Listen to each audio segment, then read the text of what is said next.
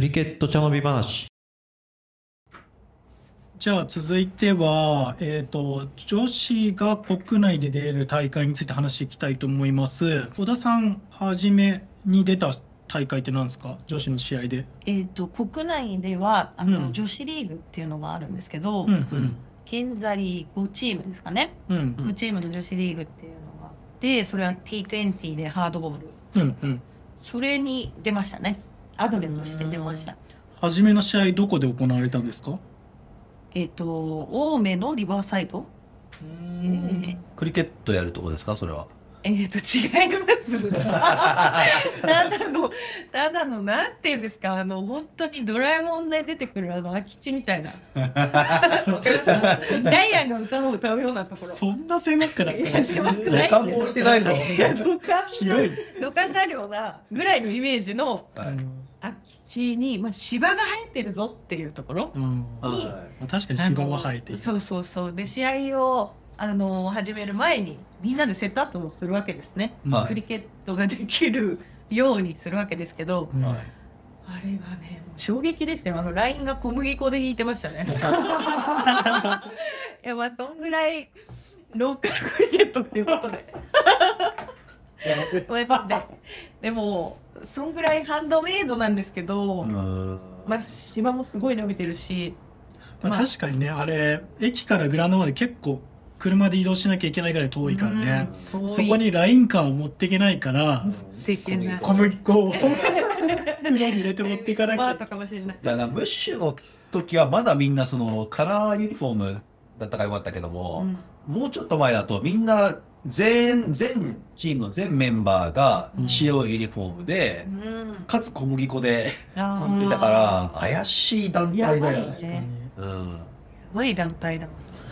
っていう懐かしい思い出が。なるほど、なるほど。ん？今何チームって言ってましたっけ？今も昔も5チームです、ね、5チーム。1チーム減って私が新しく作ってうん。1チーム増やしたんで、?5。結果5うん。まあ現状社会人のチームですけどうん。学生の力が必要な部分が強くて、まあ私の作ったチームはまだ社会人で集めてますけど、うん大体社会人のチームに学生さんが参加してなんとか人数が揃うかなっていう感じの社会人チームです。まあ、それは20年前からかなって気もしますが。はい。何もなってことは、え今年はコロナとかあって多分ダメージ受けてるって話は聞いてるんですけど、うんう結局完走できたんですか？そうですね。総当たり戦はまずするんですけどいつもなら。うんうん。そもそもクリケット結構ストップした時期が長かったんで、うん。まあ、流れちゃった試合がすごい多くて、うん。そう当たってないんですよね。早く言うと。だから、アマトーレが一番多く試合できたのかな？?2 勝してたはずで、でうちのチームも1試合だけして、うん。で、他のチームも1試合だけして、では、一応セミファイナル、ファイナルって組もうかって言ってたところで、悪天候で流れて、うんうん。結局なんか、うまいことを、まあ、難しかったですけどね、今年は。女子リーグとしては。なるほど。コロナの影響もあり、あり、うん、それは人が少ないみたいなのも関係してる？うん、プレイヤーの人口じゃないねけど、チームが抱えてるプレイヤーの数が少ないとか、うん、これはコロナ関係ないでしょうねきっと、ん。いつの年でも選手集めもやっぱり苦労してるみたいですよね、うんなるほど。うん。男子はそんなことあります？人がかけました。8人9人ですみたいな。アドレはある。普通にうちもあるけどね、もうリーグで全勝したけどチームですら。あ全然あるある。その人の友達頼むみたいな。プレイヤーの友達頼むみたいなことが結構あるから、うんまあプレイヤー、うん、抱えていくのは厳しいのかなって気もするけど、うん、まあでもねそのアドレで2試合しかリーグ戦できてなくて他のチームは1試合だ1試合けでね。もしセミファイナルファイナルがあったとしてもとしたら4とか、そうですね。うん。うん少ないよね。長いシーズンで4試合しかできないとなるとちょっと少ない。めちゃめちゃ少ないし、うん。そうだね。クリケットプレーしなきゃうまくならないから特にバッツマンは生きた球をどんだけフェースできるか間かと思うから。うん。だからこそやっぱ代表の選手はチャンスがあるなら男子のリーグに参戦してもらって自分の力を磨くっていうのはありだと思うんですよね。なるほどでじゃあそれで、えー、と人がなかなか集められないからって言って JC が企画したリーグがある。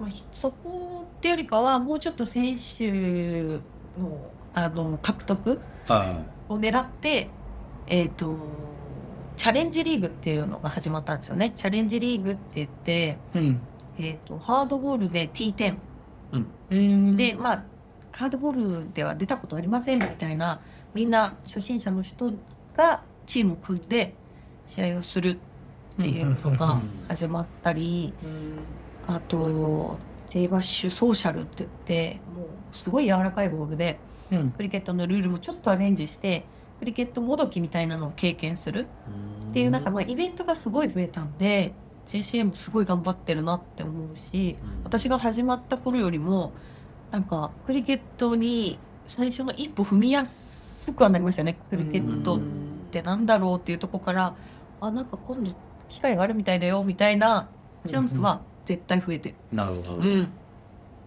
J バッシュのソーシャルは川崎市神奈川の川崎市にあるグラウンドでやってるから、ん。まあ、都内に住んでる人とか、うん。関東近県に住んでる人は、まあ参加しやすいかなっていう気はするんですけどチャレンジリーグって僕知らないんですけどそれってどこでやってるんですか？これ今年は佐野でやりましたね。あー。最近で。やって、でまああのそれは T6 ぐらいかな？6ぐオーバーらいで。制みたいな。そう6バー制で、まあ人数も、えー、6人うん。でいいよっていうんで結構やっぱり集まりますよね。そうすると。うんやっぱりそこでなんか女子の課題ってやっぱ11人っていうところに一つ結構ハードルがあるのかなって思って。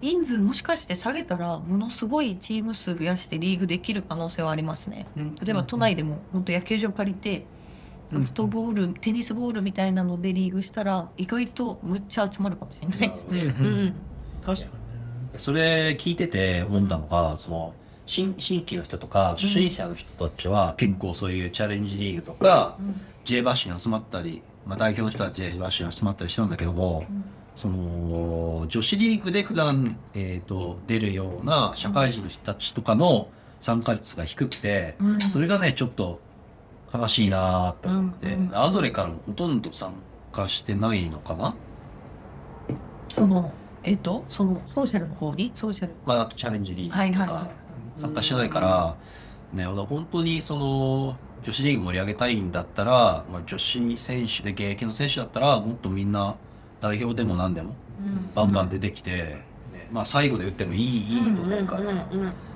そういうふうに盛り上げていく必要があるんじゃないかなと思うんだけど、ね。それちょっと見てて悲しかったなってなるほど私逆にそこの舞台を使って人集めめっちゃしてるんで。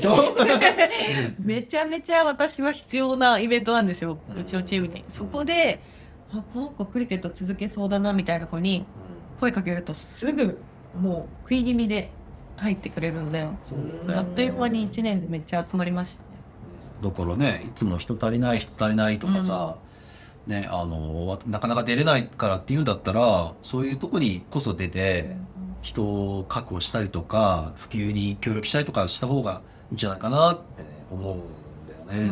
うんまあ、理想はやっぱそこからチーム数が増えてくることですね。うん。うん、でやっぱりそこの女子リーグ自体が5チームしかないんで10チームとかぐらいになってきたら、まあ、この後ちょっと触れるかもしれないですけど J バッシュ。ううん。ん J バッシュってもともとあの今なんか2チームでやってるんですけどうんもともとはあのちょっとあのプロモーション的な感じも込めて4チームうん。監督とマネージャーとしっかり準備して、うんうん。もうお金もらえるわけじゃないけど本当見た目セミプロみたいな感じであのオーストラリアでやってるビッグバッシュみたいなのをイメージしたうん。リーグを日本でこう立ち上げようとしてたんですよね。うん。パンダーズとかパンサーズとかちょっとパン PK の PK のチーム。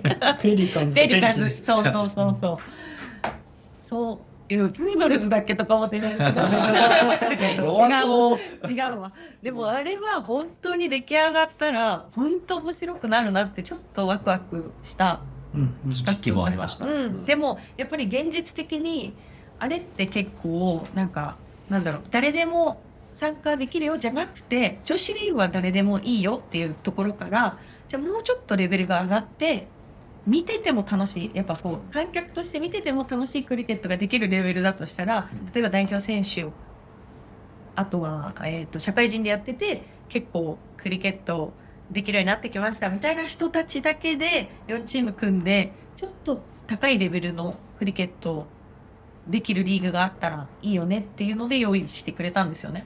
えそれっておかしくね？だってこうチームしかなくてさ。そうだからだからそっから11人そうそうそう切って。そう考えると集まんないよねっていうところで。分母がちっちゃすぎそうるから。なそうそう、ん。分母がちっちゃいの。だから母体をもうちょっと大きくしてまたそこのレベルに帰ってこれたらいいなって思ってますね。なるほどなるほど。まあ確かにねそれは結構いいよね、うん、まあ2チーさん？J バッシュは俺が知ってる中だと2チームの大会形式試合形式になってたけど、うん2チームじゃやっぱ盛り上がんないそうそうそうそう。うん。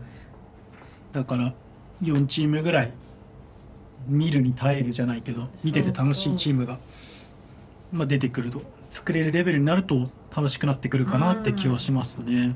だそうだよだからもうその4チーム作れないって分かった時点で早々に普及と初心者発掘に切り替えた JC は偉いよね。気づいたね。えでも本当本当あれできるようになったらちょっとねそのリーグきっかけで始める人たちも絶対増える。うんうんうん確かにねそのビッグバッシュとか見ててもソーシャルとか普及のを同時にやってみたいなのをやってるからまあ正しい判断なのかなって今オールスターで試合する前にソーシャルとして初心者への普及みたいなのやっててかなりうん。うん。まあいい感じかなと思います。うん。今ビッグバッシュだってねそのあビッグバッシュなんか。えっ、と J バッシュか、うん。J バッシュだって毎回ストリーミングで見るたびにチームは変わってるし。そうそうなそうそう。そのなんていうの？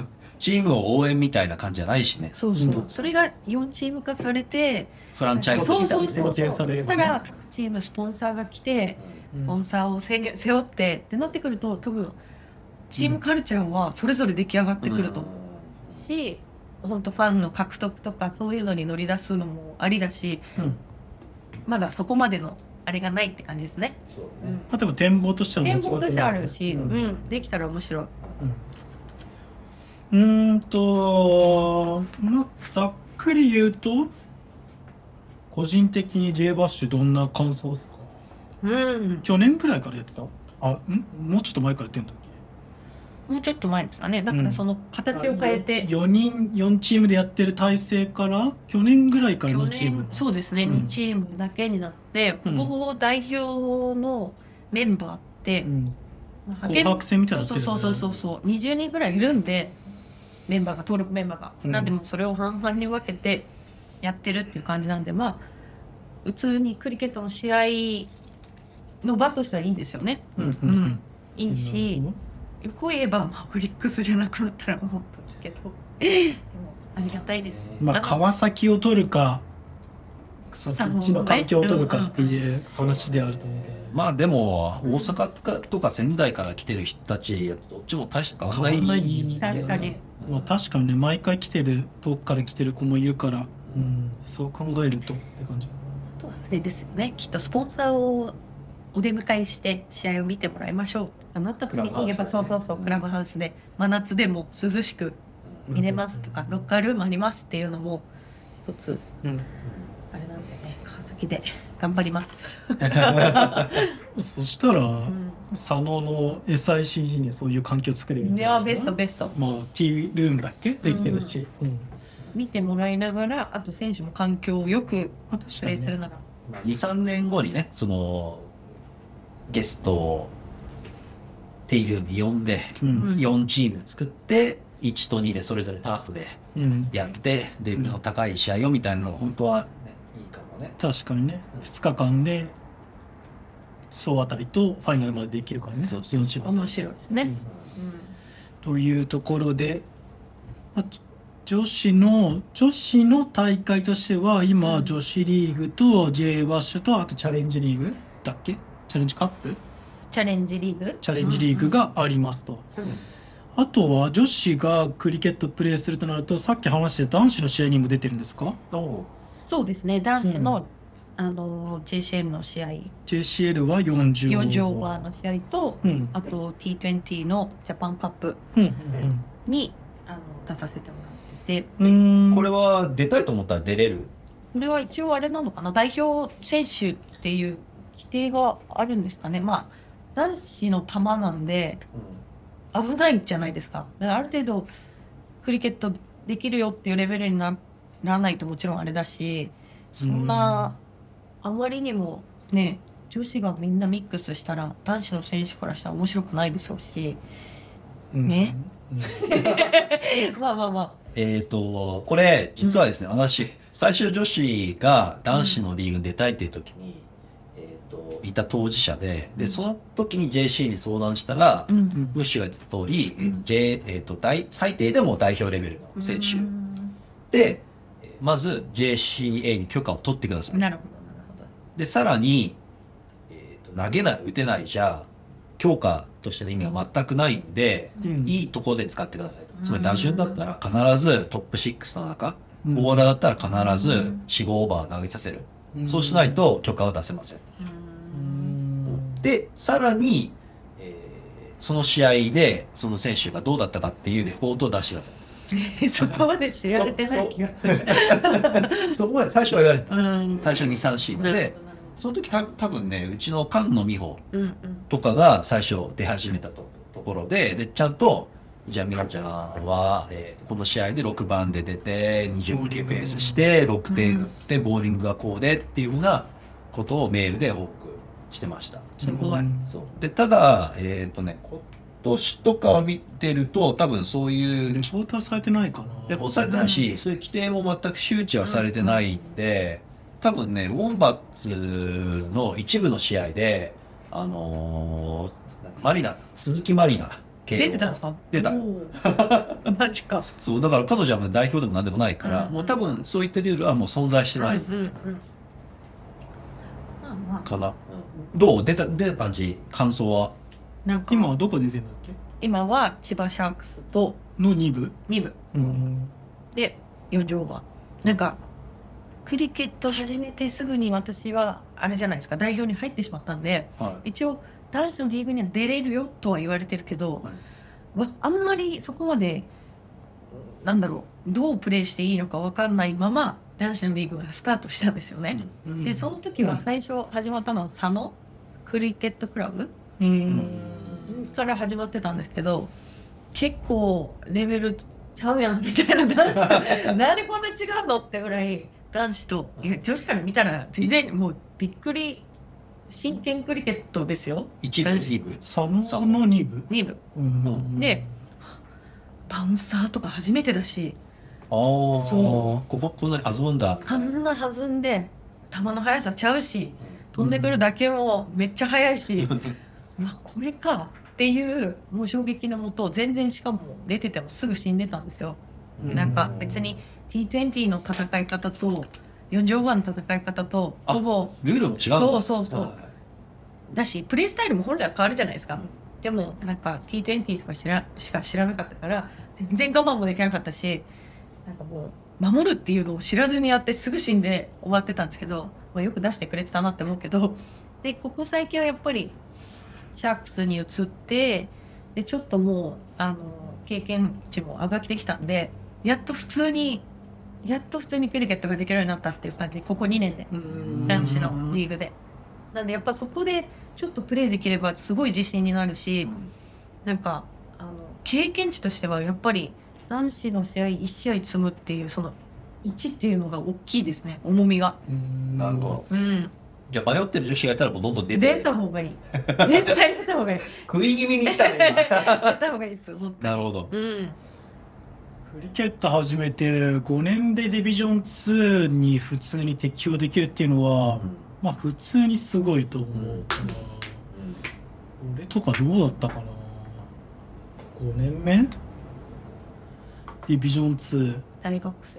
大学、そうだね。卒業してないからね、5年目で。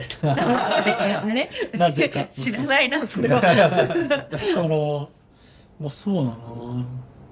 ディビジョン2でキャプテンとかやってたかな。うんけど、うん、いや、全然できてなかったなっていう感想だから、それはすげえなと思うし。いや、そもそも女子が男子の試合出るってすごいよ。いや、すごい。他の競技とかしたらありえないもんね。うんそう、だからありえないから、逆に言うと、日本って全然先進国じゃないけど、クリケット。逆に女子からしたら、すごい環境なんですよ。男子の舞台を使えば。うん使わなかったら本当にまだ全然何もチャンスないけど、やっぱ外で、ニュージーでクリケットしたら毎週試合があるわけじゃないですか。一週末になったら試合あるし、それがやっぱり男子の試合出ることによって試合数も確保できて、まあ EAP レベルぐらいですね。そうそうそうそう。だからめちゃめちゃ逆に使わないと、うん、使わないと本当にどうやって競技をするんだ。もうその年間何試合試合をするのが適正かっていう議論になってくるかなって気もするけど。えー、タクロどう思う？の俺20ぐらいやりたいですね。うんうんうんうん。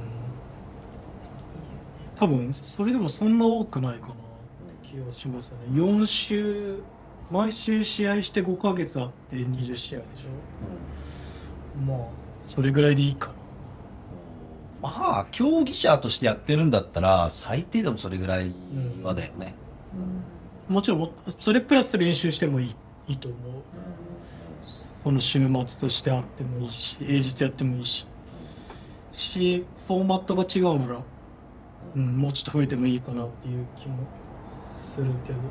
ニュージーランドだと大体週末に試合やって、平日の夜とかに、水曜の夜とか？そうそうそう、うん20オーバーのトワイライトリーグみたいなのがあったりとか、で、週に練習とかか。そその代わり4ヶ月ぐらいかな。うん。4ヶ月か。四で3くらい。まあぶっちゃけるとそのうーん特にバッツマンだと思うけど悪か悪い週で絶対出ちゃうじゃないですか、うん。そこでその悪かったところを次の週末までほっとくっていうのがすげえよくねえなと思ってて、なるほど。うん。水曜日とかにがっつり。今月曜日とかやってるのかな、うん。しゅんさんとかは。しっかりその修正するじゃないけど、うん。振り返るみたいのができないと上手くなっていかないなみたいな。上手くなっていかないやつがどんどん下手になっちゃうみたいな、うん間違いない。活かせないですよね、その失敗した経験が。だってそれこそ女子なんてそれ終わってからやるの2ヶ月後とかに。もう忘れてますよね。そうそうそう。って考えたらね。うん。まあ少なくともね週1なしないし2週に1回とかはやらないと最低レベルはうん。うん、キープできないなって考えると女子も男子のリーグに出るしか選択肢がないのかなっていう。そうだね。すげえレベルアップしたいのであればね。うんまあ、クリケット、まあ、野球に通ずるところもあるけども、ちょっと特殊でさ、うん。その、クリケットの試合のピッチで、新しいボールをうん。早く投げられる人に投げてもらえるっていう慣れがあるじゃない？うん。で、練習とかだと、汚いボール。汚いボールを、疲れたボーラーのスタートタイマーも含めて、普段投げない人も投げて、うん。熱打つだから、やっぱ試合出ないと話にならないっていうところが全然違ね。う。うん。しね実際ネッツで打ったところでっていう、うん。そのボールをうん。っていう気はするし、あがある。じゃあ、ムッシュとしてはもう、代表と言わず、女子代、女子の選手で上手くない人は全員男子のリーグ出た方がいいと。試合数レベル上じゃないですかね。でもなんかまあ。うん。女子の試合見てても別に3部とかで考えれば JCL の3部で考えれば別にそんなすっげえ悪い選手がいるかなっていう気はするけどね。出ても全員出てもいいんじゃねっていう。女子代表？そういう話 J もバッシュで見てても、うん。ありましたね。ジャパンカップで1チーム作って代表として。であの T20 のリーグにそっちに参戦してっていうのは話にはありましたね。それはやめた方がいいと思うよ。成長しないもんわかんないけど。その自分いつもと違うロールで周りがサポートしてくれる中でプレーすることで伸びることもあるし、うん。責任持ってやるその女子の自分のチームの試合で伸びることもあるし、俺はいろんなロールでプレーすべきだと思うんですよね。ままだちょっと女子代表実力的にはそのお客様として男子リーグに参加しないと辛い部分はあると思う。うん実力から言うともう投げるのは1オーバー2オーバーで打つのは10番11番だね。うん。それを周りがサポートしてそう。6番以内打たせてうん。4オーバー投げさせてもらえるっていうのがあれば、ううん。んその価値があるじゃないけど、うん。意味があるけど、うん。ただ試合に出てもね打順が11番で守備ボーリングはなしで守備はファインレッグずっととかだとねうん。何試合でだって伸びないから。まあ確かにねそれで女子のチームで作って出てそういう選手が出てしまうんであれば、うん。その女子の中でそのなんだろうパートタイマーかつテールエーダンバッツマンみたいな人が出てしまうのであればそれ怪我するリスクだけしかないから、うん。うん。あんま意味がない。そそしたらなんかゲストとして出た方がうん価値があるかな。うんうん大事。そういうとこっすね。まあ、そんな感じで、えっと女子の、えっと大国国内大会は女子リーグと J バッシュとチャレンジリーグみたいなのがあってで、えっとやる気があったり試合数を稼ぎたい選手は、えっと男子の JCL とかジャパンカップに出ることもできるよと、うんうんうん、って感じですかね。